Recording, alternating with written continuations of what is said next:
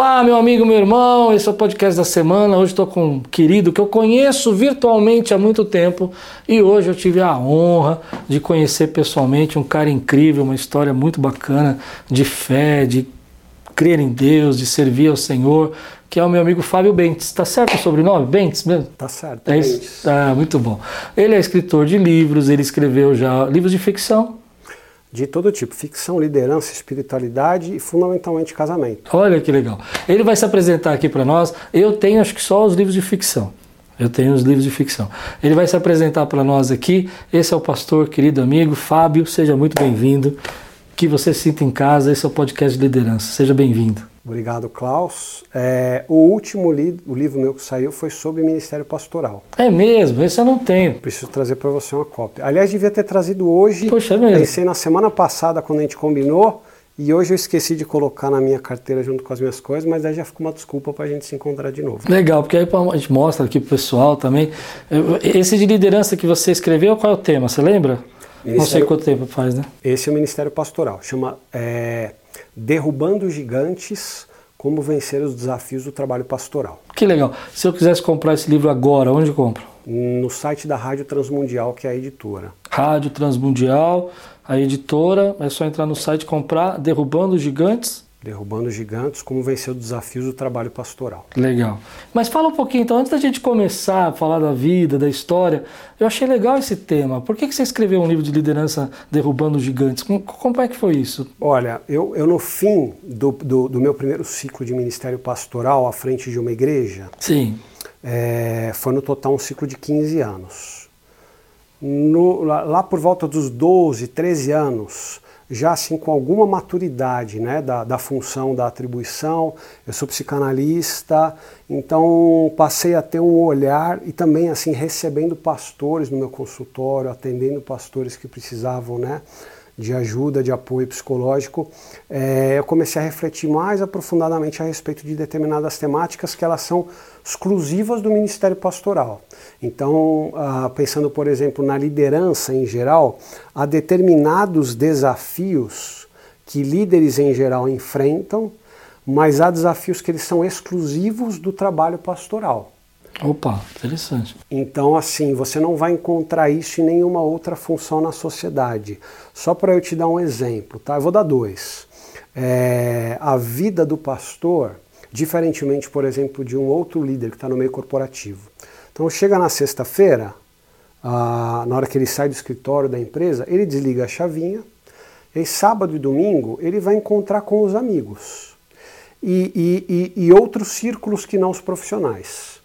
E nesses círculos de amizade, nesses círculos de coleguismo, não interessa que tipo de profissional ele é, porque o amigo é amigo dele não pela, pela, pela meta de vendas dele se foi alcançada ou não, não pelo tempo de, de, de, outros elementos que são mensuráveis, por exemplo, no meio corporativo. O amigo, ele é amigo, você entendeu? Uhum. O que acontece com o pastor? O pastor, ele, no fim de semana, envolvido nas atividades da igreja, os círculos de relacionamento do trabalho dele e de amizade são muitas vezes os mesmos. E quando as pessoas, por exemplo, em um círculo de igreja, não estão muito satisfeitas com o pastor, por, por motivos ministeriais, uhum. às vezes as pessoas não sabem dividir que, ó, ok, o pastor está tomando uma decisão que eu não concordo, mas ele é meu amigo, entendeu? Elas misturam. Então, às vezes, o pastor tem de enfrentar uma cara feia, alguém fazendo bico, alguém se distanciando por conta de decisões ministeriais barra profissionais. Então, o círculo de relacionamento dele, muitas vezes, criam questões e problemas por conta de decisões do dia a dia do trabalho dele. Então, esse, esse, é, um, esse é um ponto exclusivo do ministério pastoral, que as pessoas misturam as coisas, entendeu? E, e um outro ponto também relevante é que, assim, Parte do nosso trabalho é entrar em contato com as dores da vida para tentar dar respostas para as pessoas.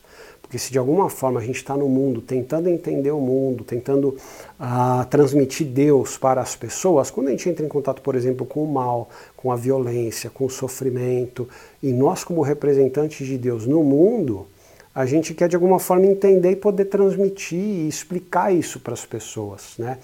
A gente acaba sofrendo, você entendeu? Então, uma experiência pessoal minha.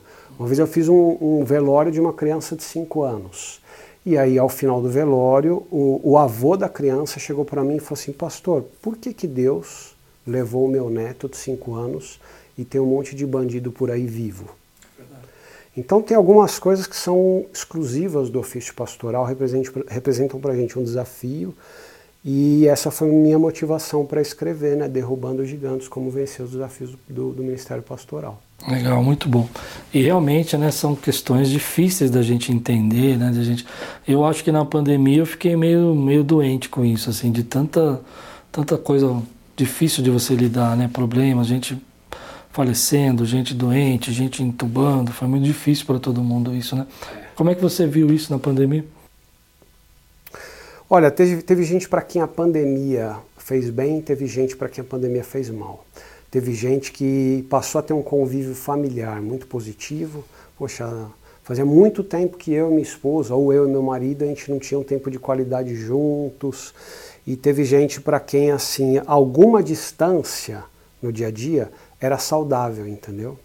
Então uma proximidade assim muito presente, uma proximidade muito ah, ah, algo que não tinha. Às vezes as distâncias fazem bem. Uhum. Para algumas pessoas, para alguns casais, para algumas famílias, alguma distância saudável, entendeu? A pessoa sair de casa para trabalhar e voltar no fim do dia. Uhum. Tem gente para quem isso faz bem, entendeu? E pensando eh, de forma mais generalista, né? a nossa sociedade mudou. Então teve, teve, teve, gente que, que passou a trabalhar com home office, as empresas já definiram que não vão voltar. Então, determinadas questões, como por exemplo deslocamento, fundamentalmente em grandes metrópoles, São Paulo Rio de Janeiro, o cara passava uma hora, uma hora e meia em trânsito e agora ele está em casa, entendeu? Com a família dele. Então, enfim, sob o ponto de vista do, do, da, da, da, liderança pastoral, né, a pandemia foi um desafio porque foi uma situação que ninguém tinha vivido antes. Então, de repente, as portas da igreja estão fechadas, e aí, pensando em liderança, né? Quem, quem, trabalha com visão, quem trabalha com adaptação, quem trabalha com improviso, quem trabalha com planejamento, quem trabalha. Houve tantas ferramentas que precisaram ser acionadas durante esse tempo que quem efetivamente está né, ah, tá pensando a dinâmica da igreja deu aquele salto na frente. E teve muita gente que acabou se se percebendo, né, tendo ficado para trás, porque não se planejou, não se planejou para isso. Ninguém se planejou, mas eu digo um planejamento para o futuro. Bom, e agora o que nós vamos fazer? Então muita gente não pensou o que ia fazer e tem muita igreja sofrendo por conta disso. É, é verdade. Você é teólogo e psicanalista. E psicanalista. Como é que é isso? Pois é, rapaz. É, eu, eu, eu sempre tive um interesse pelas emoções. Eu sempre tive um interesse pela mente, pelo funcionamento da mente. Então eu, eu, eu fiz a faculdade de teologia. Eu nem me considero um teólogo, né? Uh, eu gosto muito mais assim desse viés relacional do trabalho pastoral. E aí acabei me encaminhando para a psicanálise como uma das ciências né, que se debruça sobre as emoções, sobre o comportamento humano e fundamentalmente dentro disso afetividade e casamento. Uhum. Para mim é uma área muito preciosa. Então, sobre essa temática exclusivamente, eu tenho cinco livros publicados. Sobre casamento? Sobre casamento. É, é da, da, daquilo que eu gosto de escrever é o que mais me interessa. E me dá uma dica de um livro que você escreveu sobre casamento, qual é o tema dele? Olha, eu tenho, eu tenho um que, que é, é o mais recente, é o, ainda não saiu, vai sair. Ah, se chama Meu Coração é Teu, cultivando a fidelidade no casamento. Legal. Porque é uma outra questão que hoje se observa dentro da igreja é que o índice de divórcios dentro da igreja hoje está muito parecido com o índice de divórcios fora da igreja. Então, o que antes vinha sendo um elemento determinante né, em décadas passadas, casais dentro da igreja não se separavam. Hoje os casais da igreja já se separam, hoje líderes da igreja se separam, hoje pastores se separam, enfim. Então o divórcio deixou de ser um paradigma dentro da igreja.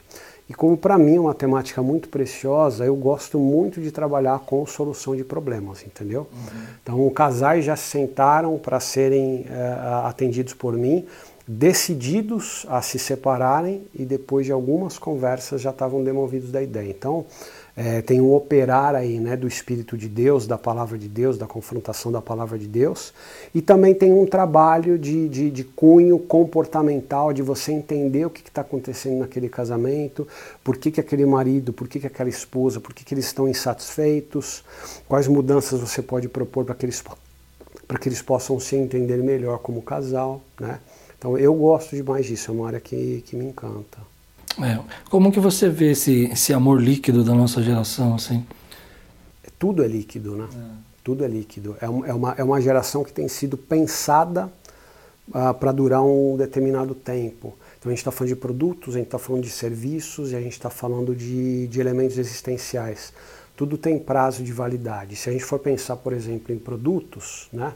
Eu não sei nem se eu vou conseguir repetir essa palavra que uma vez eu li, mas é a o, é, obselicidade, qualquer coisa parecida com isso. Uh, intencional. Uma obselicidade intencional, ou seja, as coisas elas são feitas para se tornarem obsoletas. Porque senão você não volta para comprar de novo. Então, o celular, ele é feito para durar um tanto, porque daí você tem que voltar na loja e comprar um novo, entendeu? Ah, um, um carro, ele é feito para durar um tanto, a, a, montadora quer que você vá lá e compre um novo. Então o que acontece? Aquela história de que assim, ah, esse imóvel aqui, esse guarda-roupa foi da minha bisavó. Verdade. Bate aqui, olha como a madeira é dura. Aí você vai lá, o negócio é duro, é pesado, entendeu? Duas pessoas não conseguem levantar. No passado as coisas eram feitas para durar, intencionalmente. Porque o cara queria vender para outro. Falou assim, ó, o meu guarda-roupa ele é muito bom, ele é muito durável, ele é muito pesado. Aí o outro ia lá e comprava um igual ao dele. Hoje as empresas querem vender para o mesmo cara. Chega uma hora que aquilo lá não, não, não, não serve mais, entendeu? E as pessoas, as pessoas topam isso, as pessoas aceitam isso. E lamentavelmente isso está migrando também para os relacionamentos. Então migra para os relacionamentos da igreja. Então as pessoas elas topam assim, ah, eu sou amigo desse fulano aqui, a gente toca no louvor, a gente dá aula junto de EBD, a gente participa junto como voluntário do Ministério da Ação Social. Dali a pouquinho tem uma rusga com ele, em vez de eu me acertar, eu começo a sair mais com aquele outro casal, estou mais com aquele amigo, e aí esse relacionamento eu deixei mais de lado. É, a geração do cancelamento, né? Exatamente. Eu vou então, cancelando, né? Exatamente. Então a gente está topando mais isso, entendeu? E chegou ao casamento também. É. Eu, eu, como que você vê daqui uns anos essa, essa geração do cancelamento? Ah, por incrível que pareça, eu acho que a gente sofre mais hoje a próxima geração talvez não sofra. Quando a gente pensa, por exemplo, hoje um, em uma realidade né, uh, de divórcio, então a gente, a gente vê com pesar um, um casal de parentes se divorciar, um casal de amigos se divorciar, um casal de irmãos da igreja que estão se divorciando. A gente vê isso com pesar. E a gente avalia, calcula e de alguma forma nos atinge também parte do sofrimento que eles estão experimentando. Né? O que, eu, o, que eu, o que eu antevejo do futuro é que as gerações seguintes vão olhar isso com alguma naturalidade. Né? Alguém já disse que o que uma geração aceita, a outra abraça. Então eu acho que é o que vai acontecer. Gerações seguintes vão lidar com muito mais naturalidade, com muito menos sofrimento a respeito desse assunto do que a gente. Faz sentido, né? Faz sentido. Começa a virar a curva de Overton, né? Que falava isso, né? Que muito, muito negativo, quase nada negativo, quase positivo, né? Tabela de Overton, Overton, acho que é isso. É, é, é, por aí. Mas muito interessante. E qual é o tema que a gente escolheu para falar de liderança hoje? Liderança humilde. Isso é interessante, eu achei muito legal. Eu achei que você escolheu um tema diferente. Por que, que você escolheu esse tema, liderança humilde? Fa, fa, é, é faz parte assim do momento que a gente vive na nossa geração, né? Uh, e aí eu, eu falo da geração, eu falo de talvez um contexto muito mais amplo. Né? O que, que eu quero dizer com isso? Eu escutei uma vez, uma, eu li uma vez num, num livro, uma frase de um, de um capelão do Senado dos Estados Unidos do século passado. E ele disse o seguinte: é, Jesus Cristo veio ensinar as pessoas a se arrependerem dos seus pecados e a se voltarem para Deus. Os gregos tentaram transformar isso em uma filosofia. Os romanos transformaram isso em uma religião.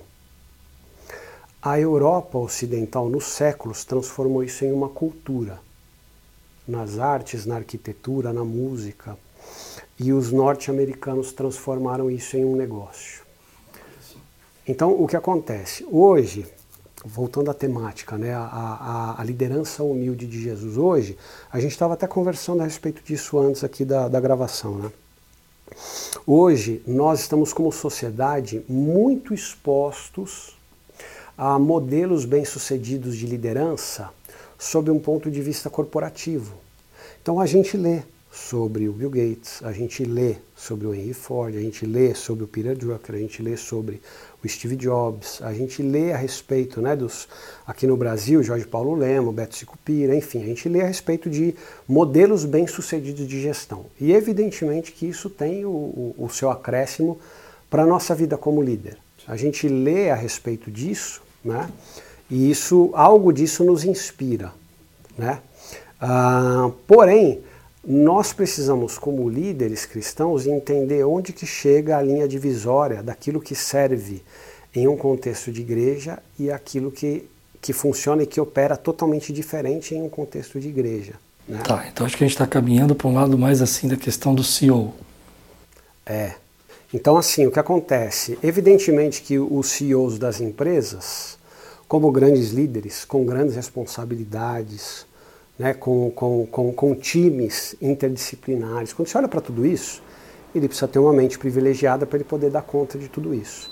E quando a gente olha para os líderes de igrejas, a gente pode pensar assim em instituições né, multidisciplinares. Então você tem lá departamento infantil, você tem a música, você tem os adolescentes, os jovens, você tem ação social, você pode ter um departamento de multimídia, né, enfim, de plataformas, tem tanta coisa, né? E os líderes precisam ser capacitados e visionários, eles precisam ser líderes para poder ver como eles vão trabalhar em todas essas frentes, né? Porém, determinados valores né, da liderança de um pastor, da liderança cristã, do modelo de liderança de Jesus, eles precisam estar preservados e às vezes não é o que a gente vê em determinadas lideranças. E esse é o risco, de você ser capaz de caminhar no ritmo do mundo, né? E aqui eu não queria falar um mundo sob o ponto de vista uh, bíblico, né? Esse sistema uh, maligno, perverso e caído, controlado por Satanás. Não estou falando disso. Eu estou falando desse lugar onde nós estamos, né? De você estar no mundo e trabalhando no ritmo do mundo, mas em paralelo estar trabalhando com os valores e de Jesus, né? E, e, a maneira como Jesus iria liderar pessoas, uma liderança humilde, uma liderança serva, uma liderança acessível, uma liderança próxima, e isso é desafiador. Então, se eu estou entendendo, a gente tem aqui o modelo da sociedade, que é o líder empresarial, e a gente tem o modelo de Jesus, que é o líder servo. E que a gente tem que entender que há técnicas que são apropriadas, é isso? É isso? É. E, e, tem coisas que não cabem com aquilo que Jesus ensinou. Por exemplo. Porque o que acontece é o seguinte, é. né? se você pensar, a igreja, ela, ela é, de alguma forma, também um recorte da sociedade. Sim. Então a igreja é um recorte da sociedade, a, a, as pessoas que participam da igreja, os membros, nossos irmãos em Cristo, eles estão no mundo. Eles estão trabalhando no mundo, eles estão vivendo no mundo, eles estão se relacionando com as pessoas no mundo, estão no mundo, né? E qual que é o risco? É a gente não permitir, as lideranças não permitirem que a maneira de se interpretar e viver o mundo, ela seja trazida para dentro da igreja, você entendeu? Então, para dar, dar um exemplo, talvez até simplista, né? Uh, mas é o que acontece. A gente está trazendo a régua de medida de um bom líder do mundo para dentro da igreja, em qual sentido? Se você tem lá um pastor, ele anda com um carro novo, a, igreja dele está numerosa, ele tem um bom salário, a igreja dele fecha no verde, nunca fecha no vermelho, ele tem visibilidade, ele tem canal no YouTube que tem não sei quantos milhões de inscritos, etc, etc. Nós temos uma tendência de olhar para isso e, repito, com a régua do mundo, falar: poxa, esse pastor é um cara bem sucedido. Interessante. A gente olha para isso e a gente fala: o, o pastor Fulano, o ministério dele está dando certo. E qual que é a régua que a gente está usando? O tanto de gente que vai na igreja dele, o carro que ele dirige, quanto de dinheiro está entrando né, no ministério dele, etc. Ele pode ser um pastor bem sucedido? Pode não significa de forma nenhuma que o fato de ter essas coisas é porque ah, ele está pervertendo a mensagem, ah, ele está usando né, técnicas né, não legítimas, de jeito nenhum. Mas o que a gente precisa ter o cuidado é, é, é fazer essa afirmação de que ele tem um ministério bem sucedido. Interessante. Eu estava lendo essa semana um livro, não sei se você já leu A Escolha. Já leu esse livro? Não. Eu acho que é da, é da do, do Pão Diário, da editora Pão Diário. E ele fala uma coisa interessante. Ele falava o seguinte: e se Deus um dia chegar para você e falar que Ele quer reduzir um pouco o seu ministério? Você vai enxergar isso como? Porque a gente nunca pensa, né, que às vezes para você ir para frente, você precisa diminuir um pouco, né, como se fosse uma flecha, né? Você puxa para trás para poder ir para frente, né? E as pessoas só pensam em ir para frente. Então, às vezes, essa redução ela é um jeito de Deus trabalhar algumas coisas. Né? Eu acho que é isso que você quer dizer, que a régua de medida de Deus não é a mesma da que a gente tem no mundo. Né? Sim, e outra, eu não sei se você já, alguma vez já, já, já testemunhou algum colega, enfim, alguma situação assim. A gente praticamente não ouve um pastor é, que está em um ministério X ele chegar para a igreja e ele dizer que ele sentiu no coração, ele recebeu um convite. Falou: Olha, eu senti no coração que eu deveria aceitar esse convite, de sair de uma igreja de um tamanho X para uma menor. Ele quase sempre sente de Deus chamado para ir da igreja que ele está para uma que tenha melhores condições ministeriais, mais gente, mais estrutura, mais assim, em conformidade com o que ele tem de expectativa de vida. Uau, difícil isso, hein? É difícil, difícil. é difícil. É, e outra coisa também que já aconteceu é de você nunca imaginar que um pastor menor uhum. é, foi copiado por um maior, né? Sim. Eu tenho uma experiência engraçada disso, eu tenho um amigo querido, que um dia ele pegou um, uma ideia da minha mensagem e desenvolveu uma mensagem em cima. Ele não copiou, ele fez uma mensagem nova. Mas a base da ideia era minha. E aí ele pregou. E aí eu, eu recebi uma mensagem de uma pessoa assim, nossa, você copiou lá o seu amigo e tal, né? Eu falei, é, né? Sempre o menor copia o maior, né? Então, assim, eu acho que a gente tem essa dificuldade, né? Mas sabe qual que eu acho difícil, pastor?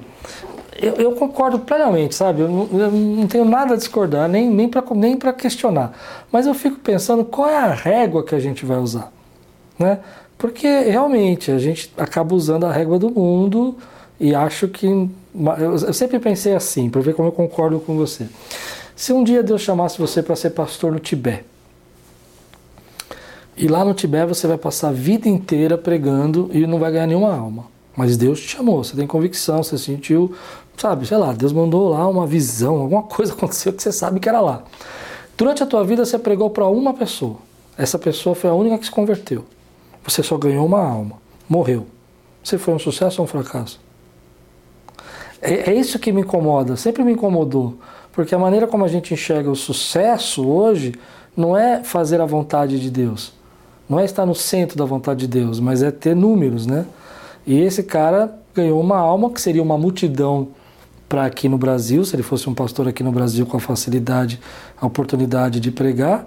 E mesmo assim, ele foi um sucesso, porque ele, é, é isso que você pensa? Sim. Essa é a régua de medir? Então, mas você veja, essa é uma, essa é uma, essa é uma roda que se retroalimenta. Por quê? Aquele pastor de bairro, daquela igreja, e você vê, é, a tentação é até de falar daquela igrejinha, né? Sim, sim, verdade. Aquela igreja de, verdade. de 30, 40, 50 membros, aquele pastor daquela igreja. Ah, ele ele ele está vencendo todas as lutas conjugais, os desafios conjugais está vencendo. Ele está criando os filhos dele no temor do Senhor. Ah, ele teve crise de fé que ele venceu. Ele, ele serve na igreja, ele ouve um monte de bobagem no ministério por pura obediência vocacional, porque ele não ganha um real da igreja. Aquilo não é o emprego dele, ele tem um outro emprego. Então, se ele investe o tempo dele na igreja e todos os, todas as cargas do ministério pastoral, ele faz por pura convicção de vocação, mas ele é um cara que não tem visibilidade, ele não tem um posto denominacional, ele não tem milhões de seguidores, ele dirige um carro velho batido, ele a, a tendência das pessoas olharem para aquilo e falar assim, poxa, o ministério dele não foi não foi legal. Não, não foi tão legal. E o que acontece? Uh, eventualmente, para os propósitos que Deus tinha para ele e o trabalhar, a obediência dele ao Senhor, naquela missão que, que, que foi dada, ele foi um valente, entendeu? Então, a, a liderança de Jesus é essa liderança de obediência, de Jesus disse, né, a minha comida é fazer a vontade e é isso que é um sucesso. Exatamente, entendeu? Essa é a minha comida, eu fazer a vontade de Deus. É, eu, eu queria provocar você um pouco aqui. Eu acho que a questão da humildade hoje é que a gente acha que tem que aprender com fenômenos. Né? Eu lembro uma frase do Hernandes aqui, que ele pregou agora faz pouco tempo, o pastor Hernandes. Ele diz o seguinte: ele diz assim, é, pessoas que nunca tiveram uma experiência pastoral dando cursos e sendo coach de pastor, né? Ele estava ele tava questionando isso né, na pregação dele. É, eu acho que hoje falta uma humildade para a gente aprender com os humildes, né? Por exemplo, na época dos nossos pais, ah, eles sentavam com os idosos, por exemplo, para aprender com os idosos. É, eu, eu lembro do meu pai conversando com o balconista da. Meu pai era diretor de uma empresa, mas conversando com o balconista da farmácia e perguntando para ele como é que era o atendimento e, e aprendendo com ele, porque ele era diretor de marketing de laboratórios, né, farmacêuticos, e às vezes ele estava lá comprando remédio para mim, fazendo pesquisa de campo para ele, né? Eu achava engraçado isso. E hoje a gente não tem isso, né? A gente vai atrás dos coaches, dos expoentes, dessas marcas, né? Como é que você vê isso? Eu quero ser provocador agora. Sim é, como eu disse, é uma roda que se retroalimenta. Porque o que acontece, pensando nesse contexto nosso, né, ministerial pastoral, você vê um jovem que entra no seminário, uh, vai ser entregue para ele um livro do pastor fulano de tal, de um ministério dos Estados Unidos, que fez um negócio sensacional. E assim, sem dúvida que aquilo vai ser inspirador.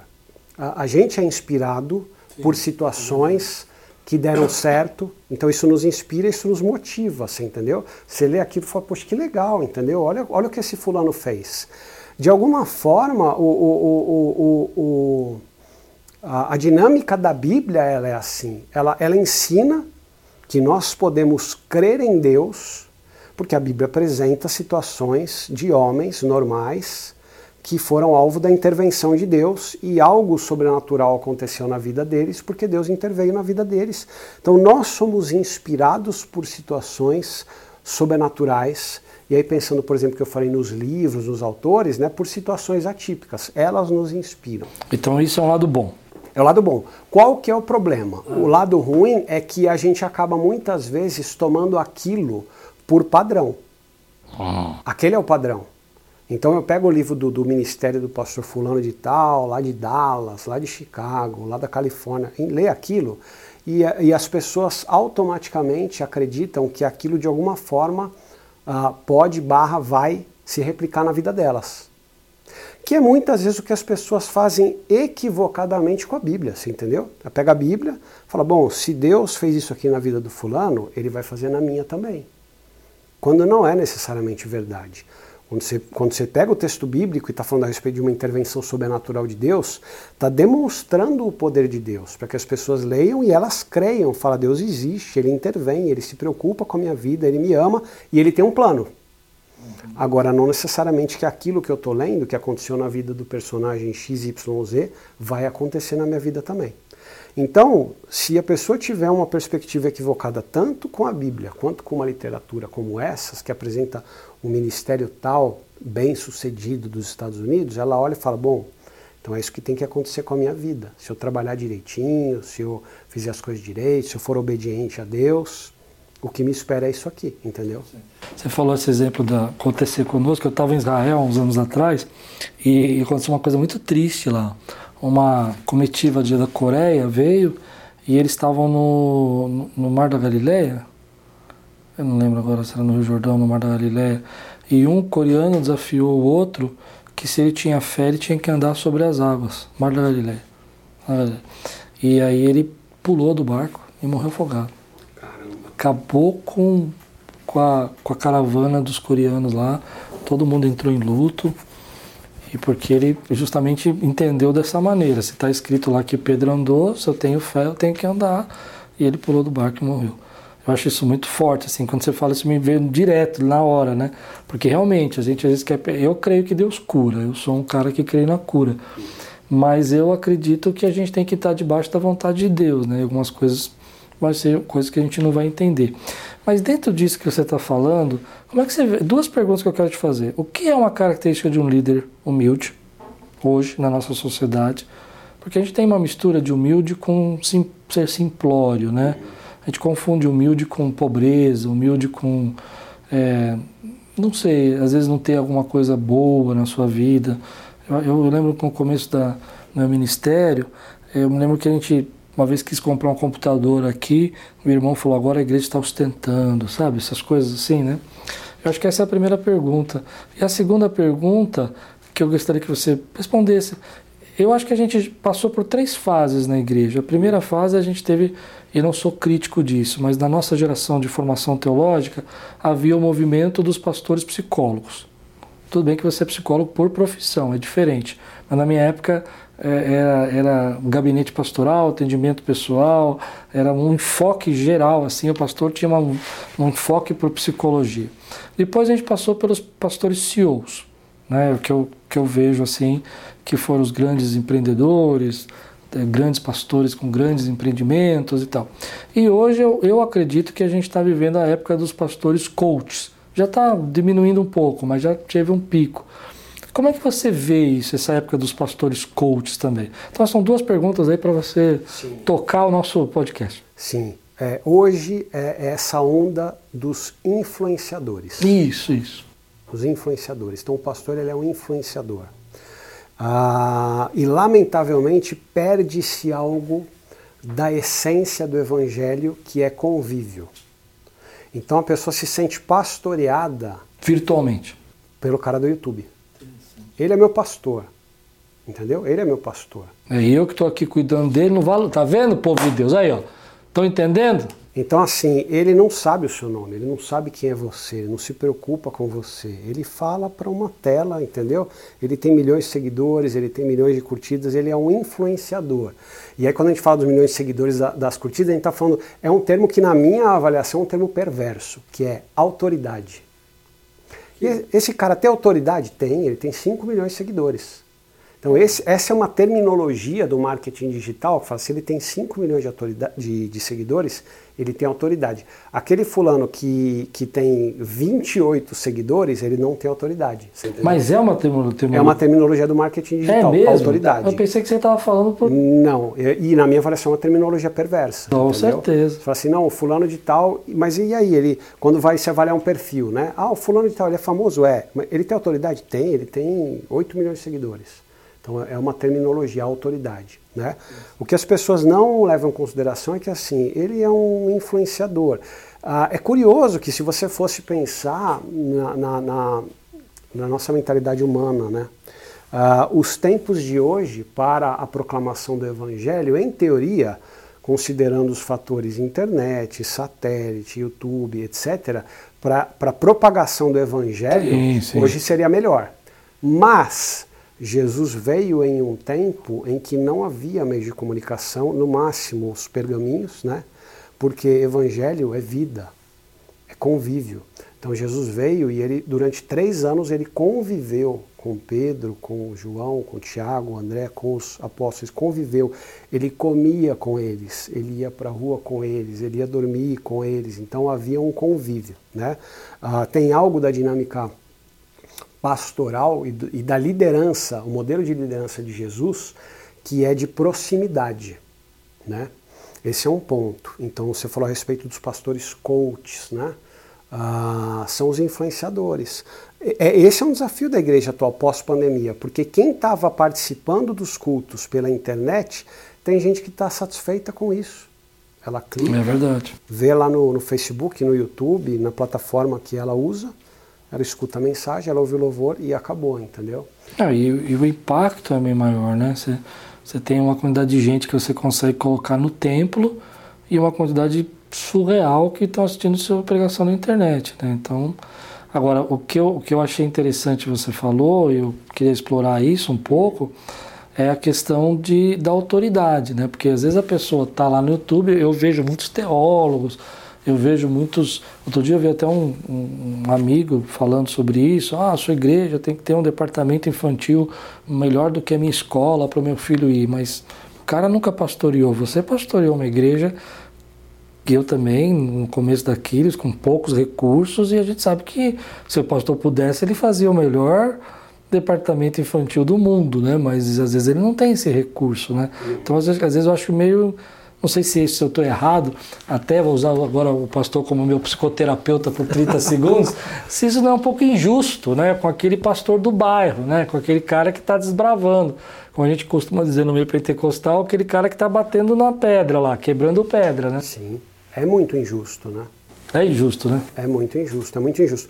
Mas isso, como eu falei, a igreja é um recorte da sociedade. E hoje é uma sociedade que a, a serviço a pessoa consome de qualidade, se não for com você, é com outro. Não, repete essa aí, que essa aí precisa guardar. Serviço a pessoa vai consumir de qualidade. Se não for com você, vai ser com outro. Isso serve para a igreja também. Olha só. Entendeu? Então por isso que as igrejas hoje cada vez mais desenvolvidas, elas acabam atraindo e polarizando mais pessoas. Porque o serviço é de qualidade. o serviço é melhor. Você entendeu? E aí pouco importa, pensando já quem está falando de autoridade, né? Pouco importa se aquele pregador daquela igreja é enorme, se aquele influenciador né, digital, como é que é a vida dele. A pessoa escuta a pregação, escuta a mensagem. Tem uma boa qualidade de imagem, vídeo. Tudo. Mas o que acontece? A ideia, na minha avaliação, e aí depois eu vou responder a outra pergunta tua, o que, que é uma liderança humilde, né? A ideia de um líder é o, é o, é o convívio, entendeu? E mesmo que seja de um ajuntamento numeroso, eu falo assim, ah, a igreja ela tem duas mil pessoas, ok, mas você consegue estabelecer uma dinâmica que tem um pastor líder, que ele, que ele lidera e pastoreia ali um grupo de líderes de 15, de 20, 25, instrui, ensina eles a cuidarem dos seus respectivos liderados e você consegue montar uma organização para que todos sejam liderados, conduzidos e pastoreados na sua vida. Então, mesmo os ajuntamentos ou nos ajuntamentos numerosos, dá para você fazer isso, desde que seja uma visão. Então, se você me perguntar, né, qual que é um modelo de liderança humilde? Em primeiro lugar, é uma liderança acessível. Uh, hoje, tem determinadas lideranças do meio evangélico que elas são inacessíveis, então elas são semi-celebridades, né? Semi pseudo-celebridades. Então aquele pregador que ele acha que qualquer hora ele vai ser chamado para participar do BBB, entendeu? Você tem esse tipo de pessoa, então ela, ela é inacessível, um. E dois, é, é, um, é, um, é um modelo de liderança de, de convicção e ciência da porção que Deus me deu. Isso, é, isso, é, isso é um, uma liderança humilde. Não entendi isso. Explica para mim. A porção que Deus me deu. Então, o que acontece? A gente, a, o equívoco de muitas pessoas é olhar lá o modelo de, de liderança do pastor fulano e falar, bom, é isso que me espera. Aí a pergunta que ela deve se fazer, na verdade, é qual é a porção que Deus está me dando? Sim. O que, que eu vou aceitar que Deus está me dando nas mãos, são cinco talentos, são dois talentos ou é um talento? Como diz a Bíblia, conforme a capacidade de cada um. Exatamente. E a liderança humilde é você se receber cinco, sim, Senhor, eu estou aqui, eis-me aqui. Esses cinco que o Senhor está me dando, eu vou trabalhar. Se forem dois, dois. Se for um, um. Então, a liderança humilde é uma liderança acessível. Eu não sou melhor do que você em nenhum nível. Nós temos porções diferentes dadas pelo, pelo nosso Senhor. Sim. E você ter satisfação e convicção e alegria de trabalhar naquilo que Deus deixou nas suas mãos. E desenvolver. E desenvolver. É, eu tenho uma pregação que eu fiz domingo passado sobre isso, sobre esse parábola, é, preparados para mais, né? Que eu acho que se Deus não tivesse nos feito um design de crescer, de desenvolver, seria injusto ele ter cobrado daquele que enterrou, né? Porque ele enterrou. Uhum. Que pena, né? E ele pega e ele pega o talento do que enterrou e ele dá porque tinha cinco. Porque fomos preparados para mais, né? Para desenvolver. É, eu acho que talvez eu, se eu tenha entendido que nós estamos conversando, fazendo um, um, uma ideia, né? Eu acho que quando a gente pensa sobre isso, a gente precisa entender que ser humilde é entender que você está nessa posição, mas que você pode, pode desenvolver e não apenas ter uma aceitação da sua posição. É isso que eu acho que as pessoas confundem um pouco com humildade, porque nessa parábola ele está crescendo, ele está desenvolvendo aquilo que Deus colocou na mão dele. Né? Uhum. Ainda que fosse dois, ou, ou, ou três, ou cinco, ele está desenvolvendo. O que eu penso é que às vezes a pessoa entende que humildade não, Deus me colocou aqui, é aqui que eu tenho que ficar. Isso é acomodação, não é humildade, uhum. né? Sem dúvida. Essa é uma diferença. Porque alguém já disse que tudo na natureza que não está crescendo está se deteriorando. É, exatamente. É, é interessante. Agora, vamos pensar um pouco nessa questão assim. É, é na, na prática, né? A gente fala de, de ser acessível, de, de ter essa questão de desenvolver o que Deus colocou na nossa mão. Mas qual a característica prática assim de um, de, uma, de um líder humilde assim? Qual é a característica prática para você? Que se destaca nessa liderança? Olha, se eu for, se eu for lembrar de, de, de, do modelo de Jesus, né, o como ele tinha o interesse, como ele tinha interesse em estar com as pessoas menos favorecidas da sociedade, como ele tinha interesse em estar com o enfermo, como ele tinha interesse em estar com o pobre, como ele tinha interesse em estar na praia com o povo, você entendeu? Então, o interesse que ele tinha de, de, de alguma forma, no caso dele, né? Olha, eu estou aqui, Deus se interessa por vocês, né? Ah, de alguma forma, é, é, é, uma outra peculiaridade, né? Ah, do ministério pastoral. Às vezes, equivocadamente, para as pessoas, a gente concentra, a gente personaliza, perdão, a gente personifica o cuidado de Deus. Na medida em que o pastor dá atenção e cuida de alguém, aquela pessoa entende que Deus está dando atenção e cuidando dela. Verdade. E se a gente não dá atenção, a gente não cuida, o que ela entende é que Deus não está dando atenção e não está cuidando dela. Então, a gente precisa ter muita cautela e responsabilidade com esse, com esse, não é um rótulo, né? Mas é com essa expectativa que as pessoas têm em relação a nós como representantes de Deus. Que daí é Paulo falando aos Coríntios, 1 Coríntios 4, acho que é 1 que todos nos considerem como ministros do Evangelho. O que se espera desses ministros é que eles sejam fiéis.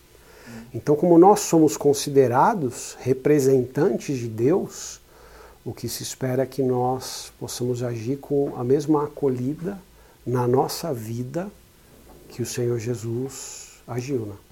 É, eu, eu, eu penso que também tem um cuidado aí, né? Que a gente às vezes não pode se tornar o Deus para essa pessoa, né? Idolatria, né? que eu acho que não tem muito a ver com o que você está falando, mas a gente pode lembrar disso, né? Porque às vezes eu, eu já, já tentei, é, e fiquei doente uma época por causa disso, de tentar ser o salvador, né? Você querer salvar a pessoa de todos os problemas, tentar resolver tudo e acabar se tornando idolatrado para essa pessoa, né? Acho que Sim. tem que tomar um cuidado com Sim. isso, né? Então, mas é curioso que assim, esse é um fenômeno também que as pessoas idolatram muito mais se você avaliar nos ajuntamentos, aqueles que são distantes. Interessante, por quê? É um, é um, é um, é um fenômeno comportamental. Na medida em que alguém, e aí a gente vê determinados líderes deliberadamente agindo dessa forma, porque eles sabem que quanto mais inacessíveis eles se apresentam, uh, maior cresce a, a, a, a, fantasia que as pessoas têm em relação à importância deles. Quanto mais próximo um líder está, menos as pessoas se alimentam de fantasias, mais elas podem entrar em contato com a realidade de quem é aquele líder, o que ele fala, o que ele pensa, quem ele é, como a vida dele é. E quanto mais distante ele se coloca, mais as pessoas alimentam fantasias. Se eu gosto de usar, por exemplo, o exemplo do Bruce Lee, uh, o estigma que ele carregou para muitos fãs de que assim, ele foi o maior lutador de todos os tempos, o Bruce Lee. Ele nunca lutou.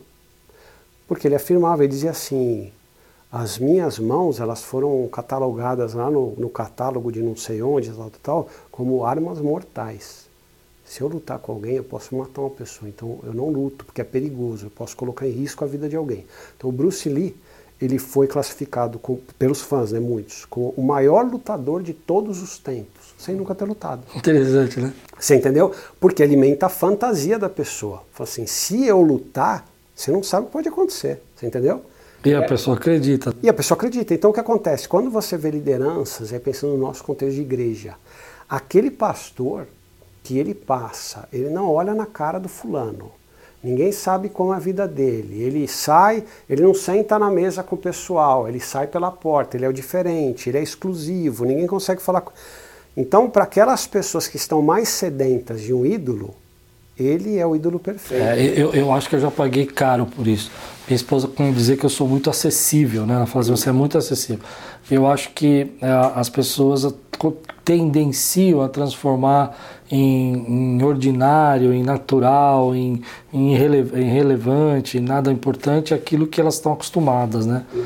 A, a, proximidade gera isso. É complicado às uhum. vezes, né? Uhum. Às vezes você você se, como pastor, você como líder, você se machuca mais, né? Uhum. Quando você está próximo das pessoas, você escuta coisas que você não precisava ouvir. Talvez por isso alguns pastores também se evitem um pouco o contato, né? Sim, mas eu acredito que esse é um preço a ser pago. É.